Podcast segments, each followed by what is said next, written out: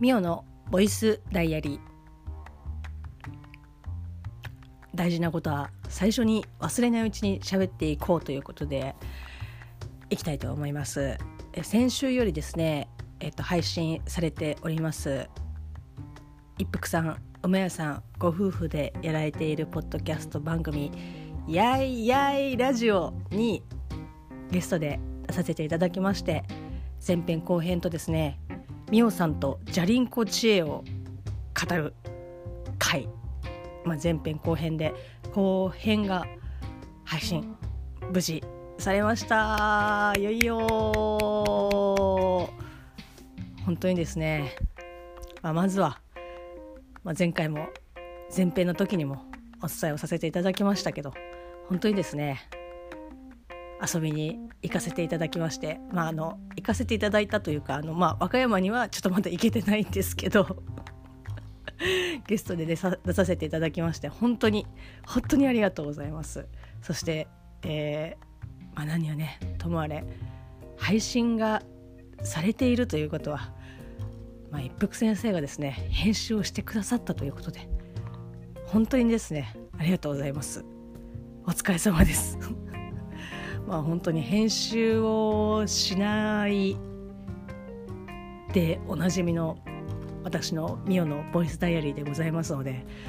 いや本当すごいなって本当に本当に思いますね。まああの一服さんに限らずですけどこうポッドキャストで編集をされている方は、編集をしまあもう慣れてくるとねある程度こことここみたいな感じでまああるのかもしれないですけど私なんかたまにもう本当に2 1年に1回 Audacity を触るかみたいな、えー、と感じですけどその度にですねいやーなんかこう気になり始めるとあここもあここもみたいな感じであれ全然なんかあの時間にして全然進んでないみたいなあのまだまだ 尺残ってるよっていうことになるんですけどいやそれをですね、まあ、ほぼ、えー、と毎週まあ毎週っていうかね撮った、えー、と時期は少し前になるんですけどそれでも他のね東雲スープ毎回言えないんだよな。なんでだ。春雨の呪いか。東雲ビーフスープレックスの編集もそうですけどやっぱこうデータを集めてでそれをこう何ですかもうすでにそこで MP3 になってるのかどうかっていうのは分からないですけどこう、まあ、オーダーシーでね編集されてるのか分かりませんけどこう3つの音源をですね集めて編集をしてってなるといやもう本当に本当に大変だなって大変そうだなって思うんですけど本当にありがとうございます。まあ、そしてあの今回ですね、まあ、ジャリンコ知恵、えっとまあ、アニメーションのジャリンコ知恵、まあ、UNEXT で配信が、えっと、見放題で、えっと、されておりますその後半のお話になるんですけど、まあ、ぜひですねこちらの概要欄にもリンクを貼ってありますのでぜひということで、まあ、あの前編後編合わせて聞いていただければなというふうに、えっと、思っております。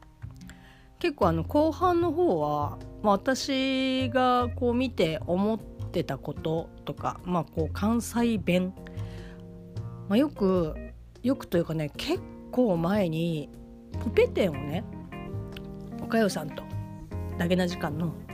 おかよさんと四遊白書のユンさんとですね3人で大阪でグループ展をさせていただいた時に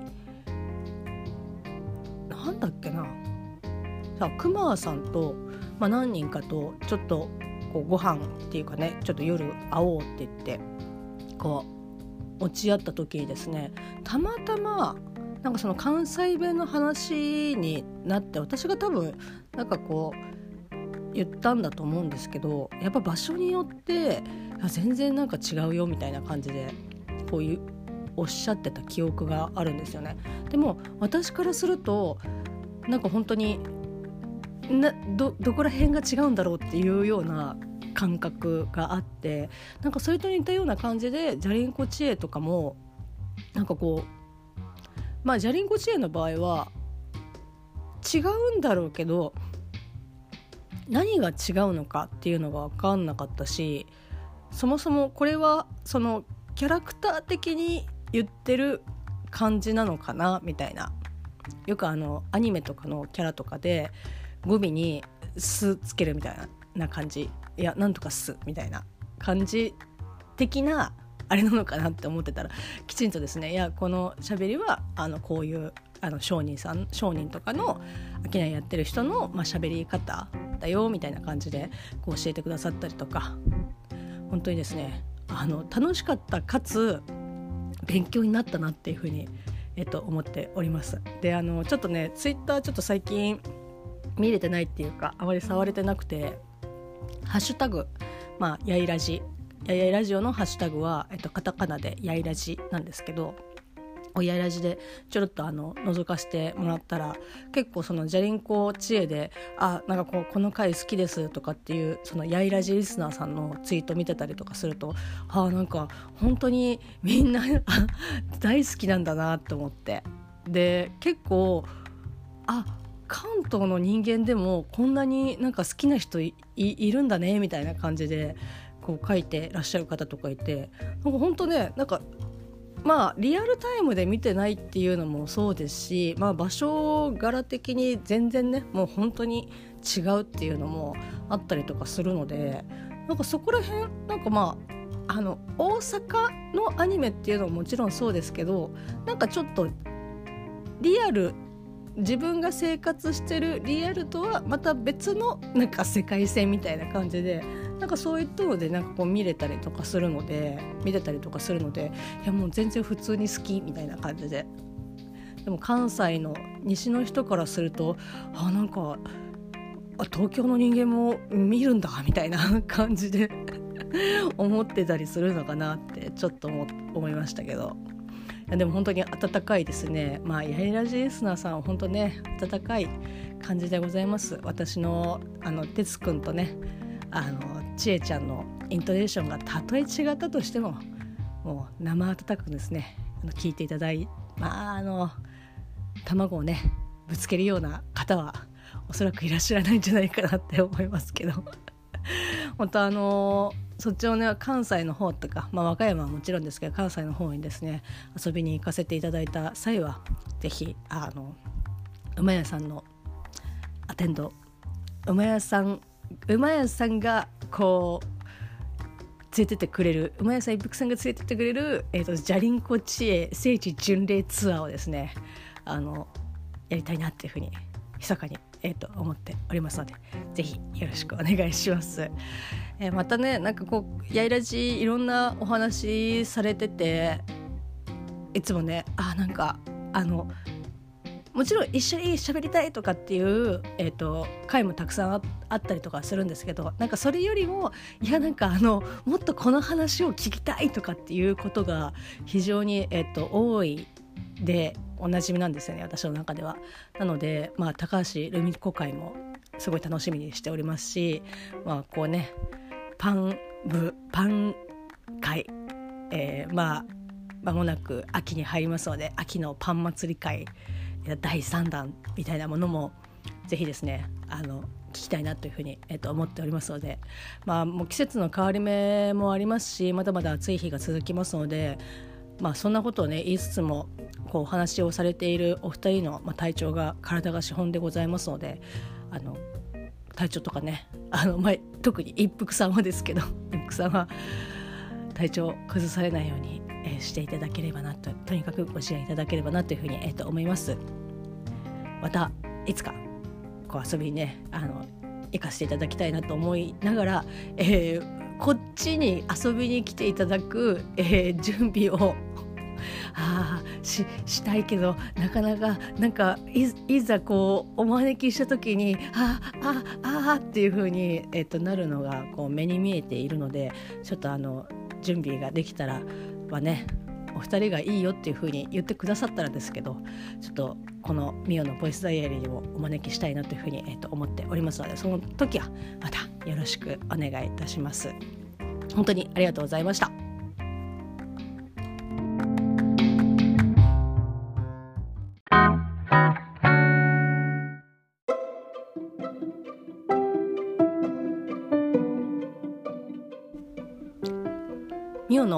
ボイスダイアリー2023年9月の4日。月曜日ミオのボイスダイアリーです。あれ4日で合ってるよね。あ4日ですね。ミオのボイスダイアリー。えー、この番組は私ミオが日々起こったことをつらつらと喋っていく恋日記ポッドキャスト番組です。よろしくお願いいたします、えー、先日配信した、えー、ミオのボイスダイアリーではまあこう日にちがですねもうバグるというね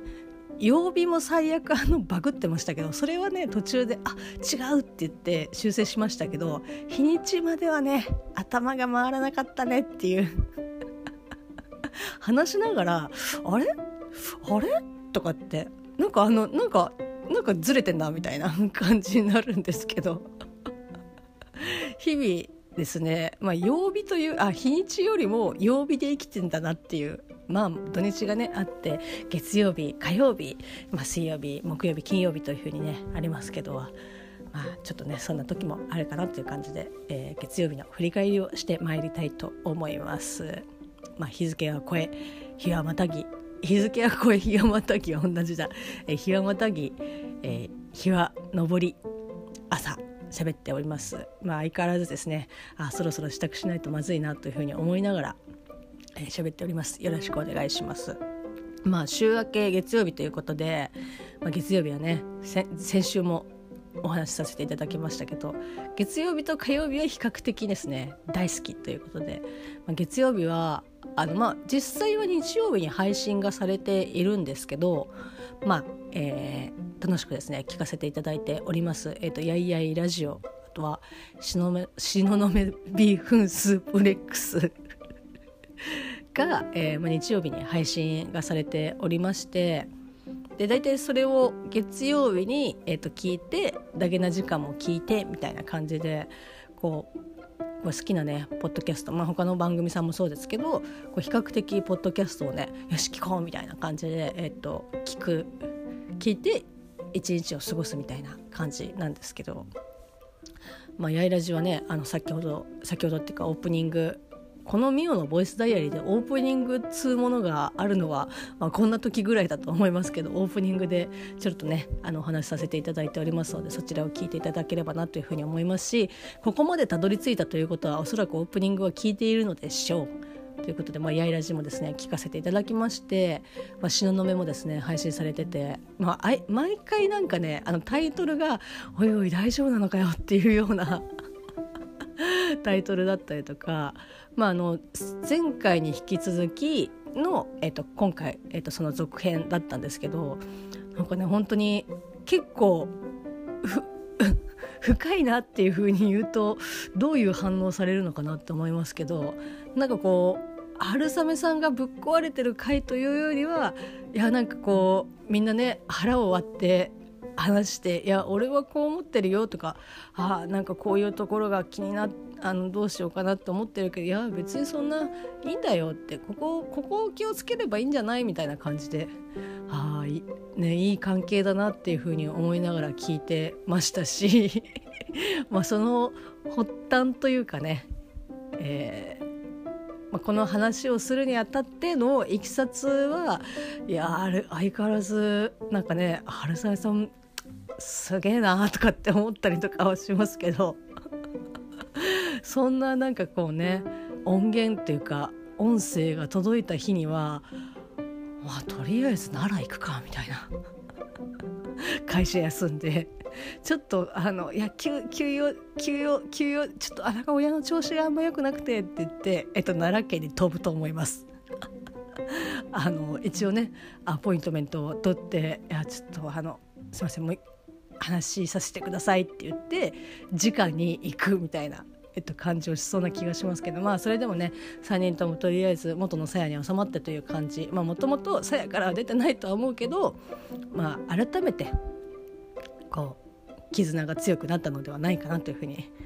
こんなことをね言うとこうまあこんなこと言うとっていうかなんか私は聞いてそう思ったんですよね。うん、すごく楽しく、まあ、聞かせていただきましたしなんかこう私もあなんかちょっとここ気をつけなきゃいけないなとかって思ったりとか何かいろいろ思った回でございました、まあ、今後ともですね東雲楽しく、えーと、聞かせていただいておりますのでぜひぜひあの3人ともですね仲良くあの喋っていただければなと思います。はい、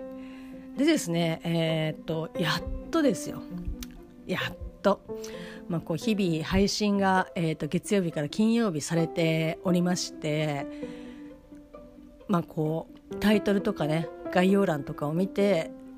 あお便りコーナーがあるなと思って自分のねこう名前をパーって見てあ今日は違うかって思いながら、まあ、そんな日々をですね繰り返しておりました。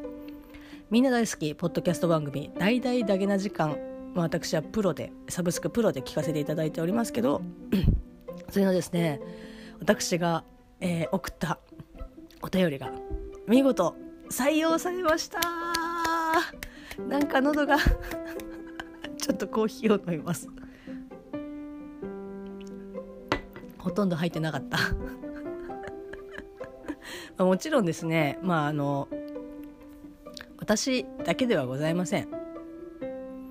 だけな時間で、えーと、お便り会で、えーと、お話をされている会はもちろん私だけではないし何だったら私の前後に、えーと、お便りね読まれてた方いらっしゃると思いますけどまああの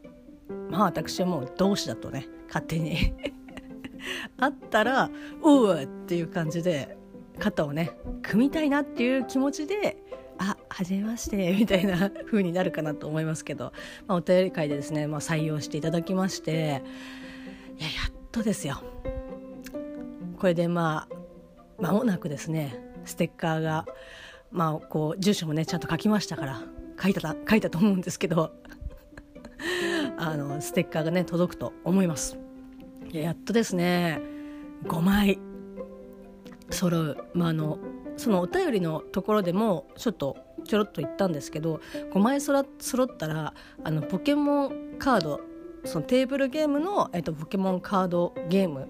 みたいな感じでこう自分でねそのアイテムとかもこう作ってこうバトルみたいなことをねなんかやろうかなっていうふうに、えっと、思ってたんですよ。でなんでポケモンカードポケモンカードっていう風に言うかっていうと又助くんがポケモンカードを、まあ、今ちょっとね熱が冷めて2階にねあのしまってありますけど一時期あのポケモンカードすごいハマっててで会社でもそのポケモンカードとかの取り扱いとかあるみたいでで私は全然そのポケモンカードはあの見てはいるけどバトルねしたりとか又助君がデッキ組んだりとかそのするのに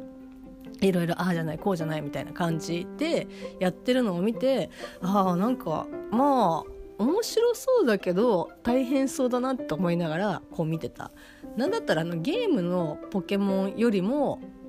かなり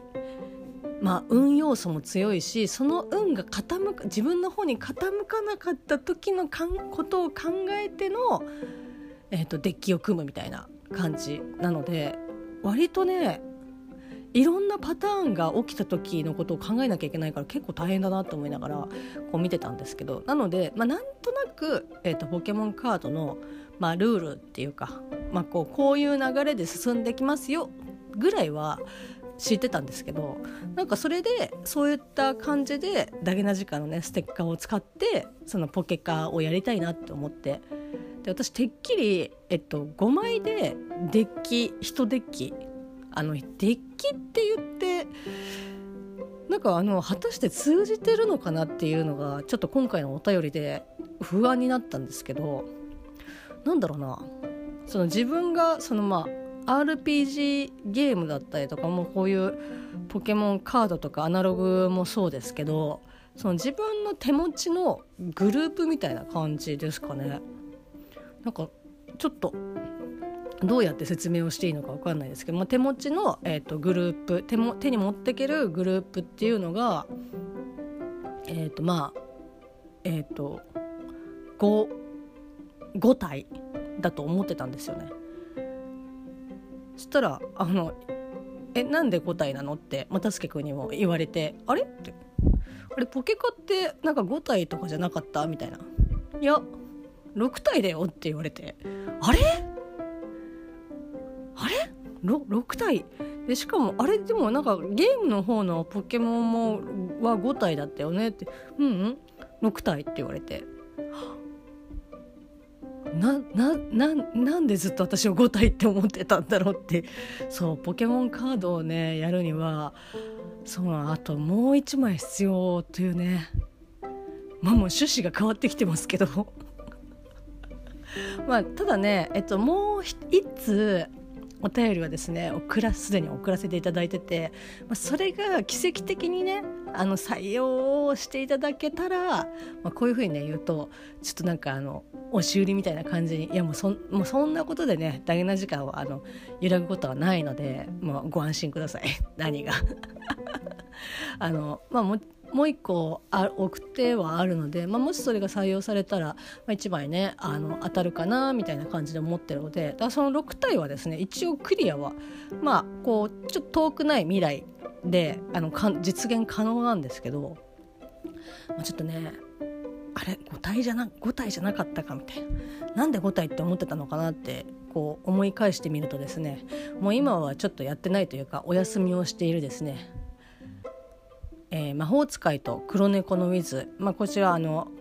RPG ゲームになりますけどそれのデッキが5体だったっていうね。あここからねこことポケモンがなんかごっちゃになったんだなと思って。6体でした、まあ、別に5体でもいいんですけど。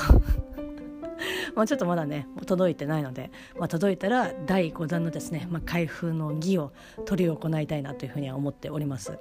いかんせんここまでねああ5枚揃ってとか6枚揃ってとかっていうふうに言うてますけど、まあ、今ノーマルステッカーシールが4枚ということで、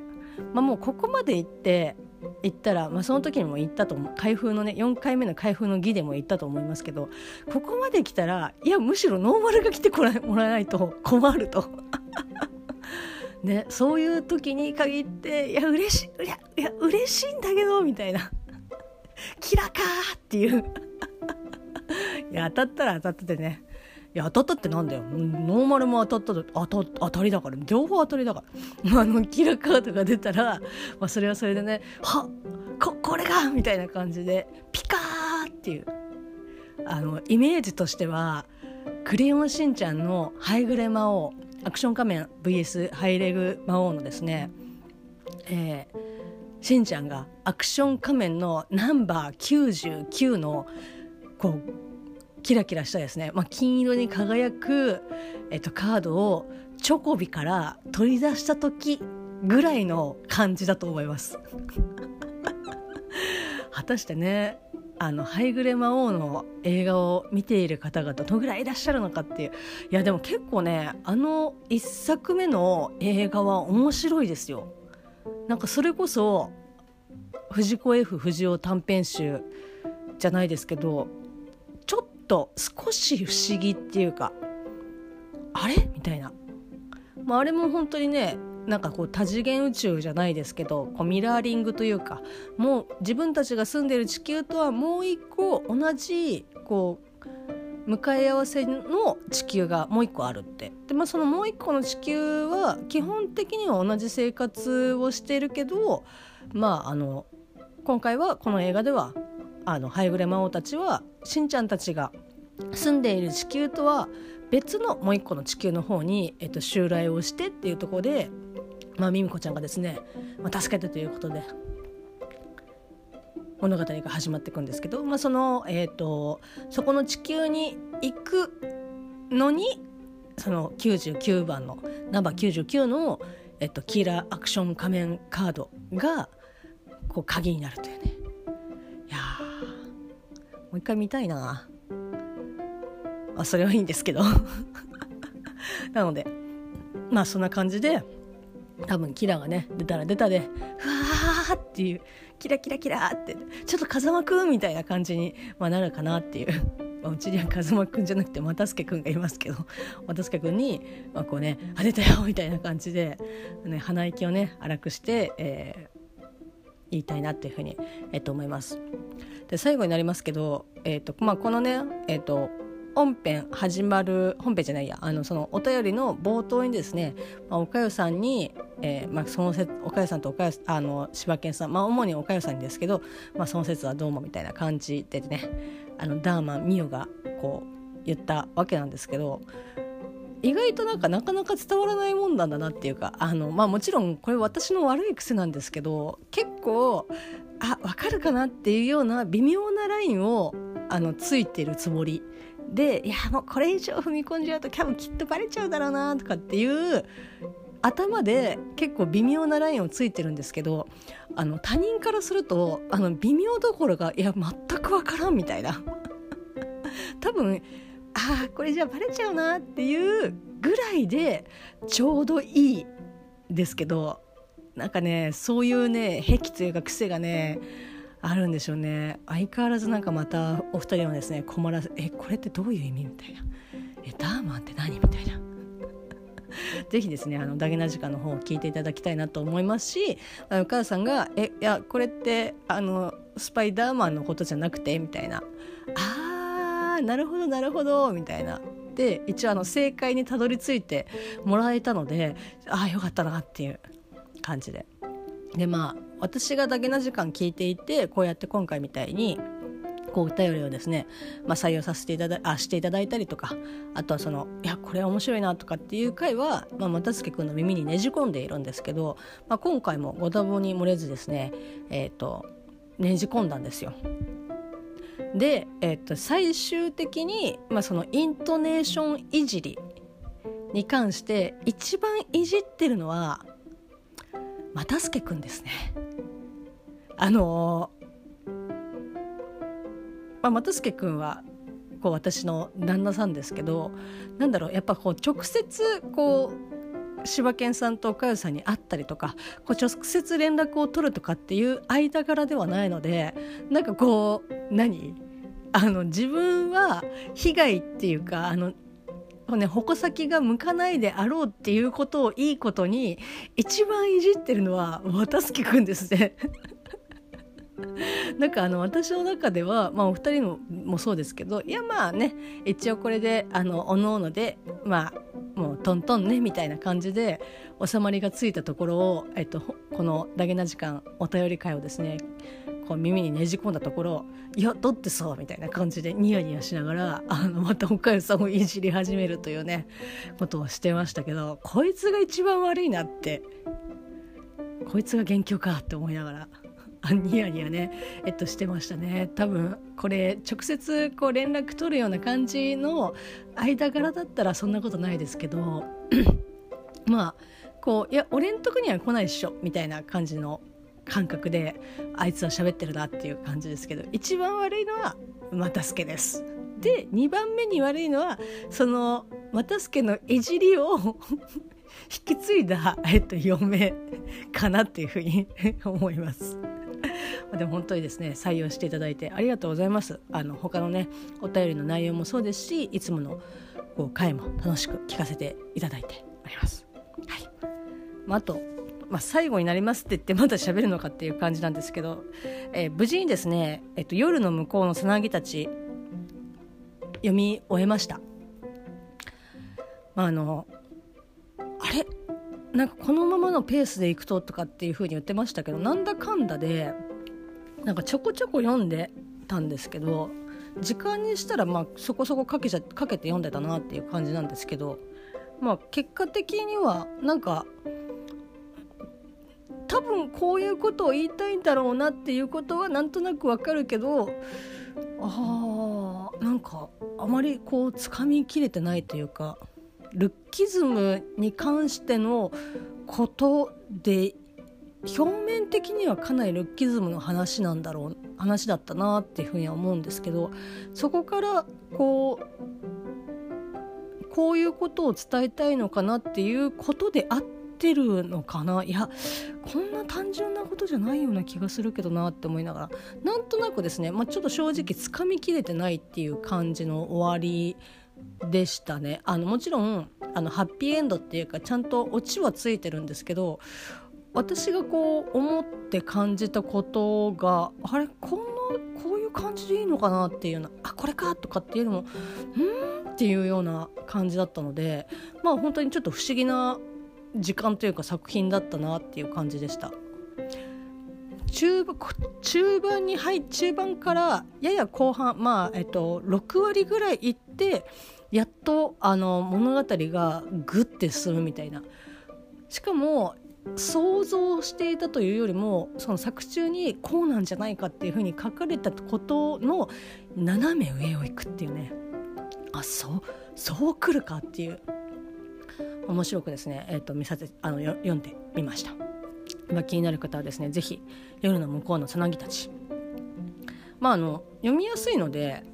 そんなにまああのお子さんが読むにはっていう感じですけどあんま小説とかをこう普段こう読んでなかったりとか活字読んでないとかっていう人だったら割と読みやすいかなと思うしあの文字とかもね、まあ、ハードカバーなので見やすいかなというふうに思います。はいあ、そんな感じでそろそろですねあの支度をしないとまずいので支度をしたいと思います。皆様良き一日をお過ごしください。またね。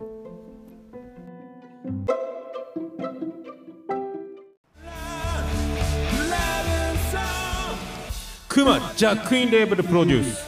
オルネポ10周年記念シングル「Want You Baby」2023年8月7日月曜日ダウンロードスタート300円握りしめて買ってください。